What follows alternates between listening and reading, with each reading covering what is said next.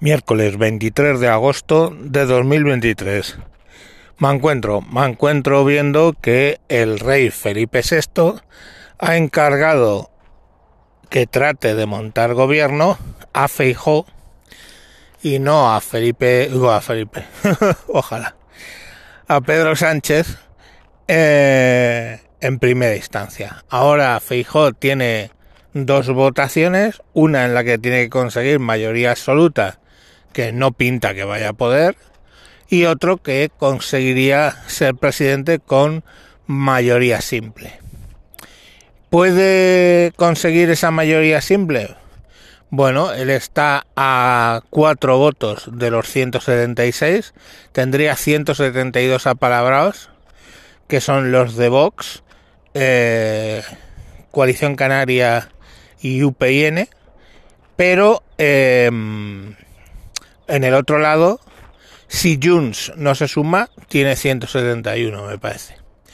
La cuestión está clara, quiero decir, eh, depende de que PNV lo apoye o que en, para mayoría absoluta o que PNV se abstenga para la mayoría simple o que Junts le dé la revolera y no quiera eh, y de, se abstenga en la votación para la mayoría simple. Pero lo que ayer llamaba la atención fue por qué Vox ha decidido volver a darle los votos, los escaños al PP.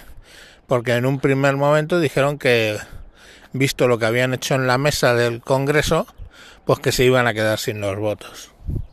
Entonces, bueno, eh, ese cambio por parte de Vox tiene una explicación y es que básicamente Abascal le puso, y esto es casi público, le puso unas condiciones al PP para ponerle los votos gratuitamente, los escaños gratuitamente en un gobierno solitario.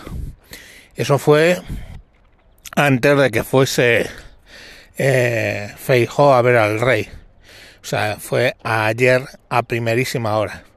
Y las condiciones fueron que básicamente tenía que comprometerse a la independencia de los estamentos del Estado, o sea, que vuelva a ser independiente o que traten de ser independientes Tribunal Constitucional, Consejo del Poder Judicial, etcétera, etcétera.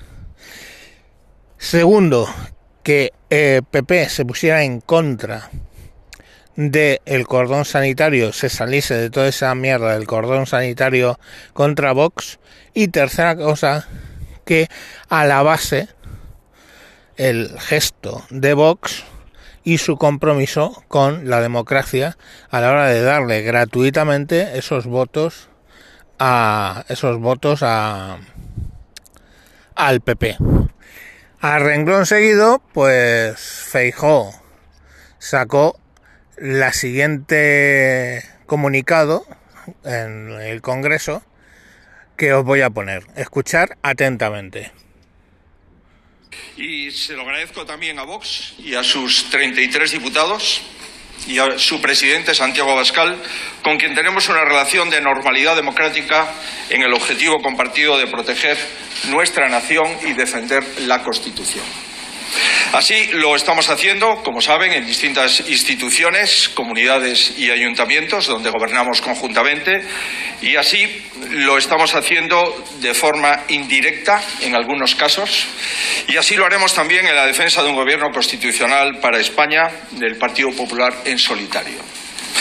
Quiero reconocer su apoyo sin exigencias únicamente condicionado a que España recobre la independencia de sus instituciones, la igualdad de todos sus ciudadanos y la censura de las imposiciones de las minorías. Sin duda, ante esta voluntad manifestada por Vox, se confirma, no cabe duda, de que la relación de colaboración se mantendrá porque habremos sido coherentes con la voluntad expresada en las urnas por más de 11 millones de españoles que han votado a, a estos tres partidos y al Partido Popular.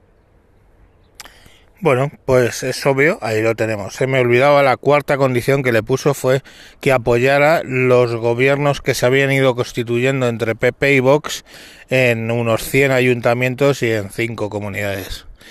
Eh, pues como veis, básicamente fue una bajada de pantalones en toda regla. Ahora, ¿por qué la bajada de pantalones? ¿Le ha dado un toque el partido? ¿Le ha dado un toque a Ayuso? ¿Le ha venido Dios a ver? No lo sé. ¿Vale? Hay hipótesis de todo tipo. Pero la realidad es que él llegó, pactó con, eh, con Vox esas cuatro condiciones, salió al Parlamento, las dijo y arregló seguido el rey le ha pedido que monte que monte un, un gobierno. Entonces, bueno, pues vamos a ver si, si esto fructifica y ojalá, ya os dije desde hace muchas semanas, os estoy diciendo, ojalá me equivoque en mi percepción de hace desde hace más de un año de que íbamos a ir a un Frankenstein 2.0. Ojalá me equivoque. No pinta bien, ¿eh? O sea, porque ahora el PSOE va a ir con todo, a todo que sí, todo lo que quiera, tanto PNV como Junts.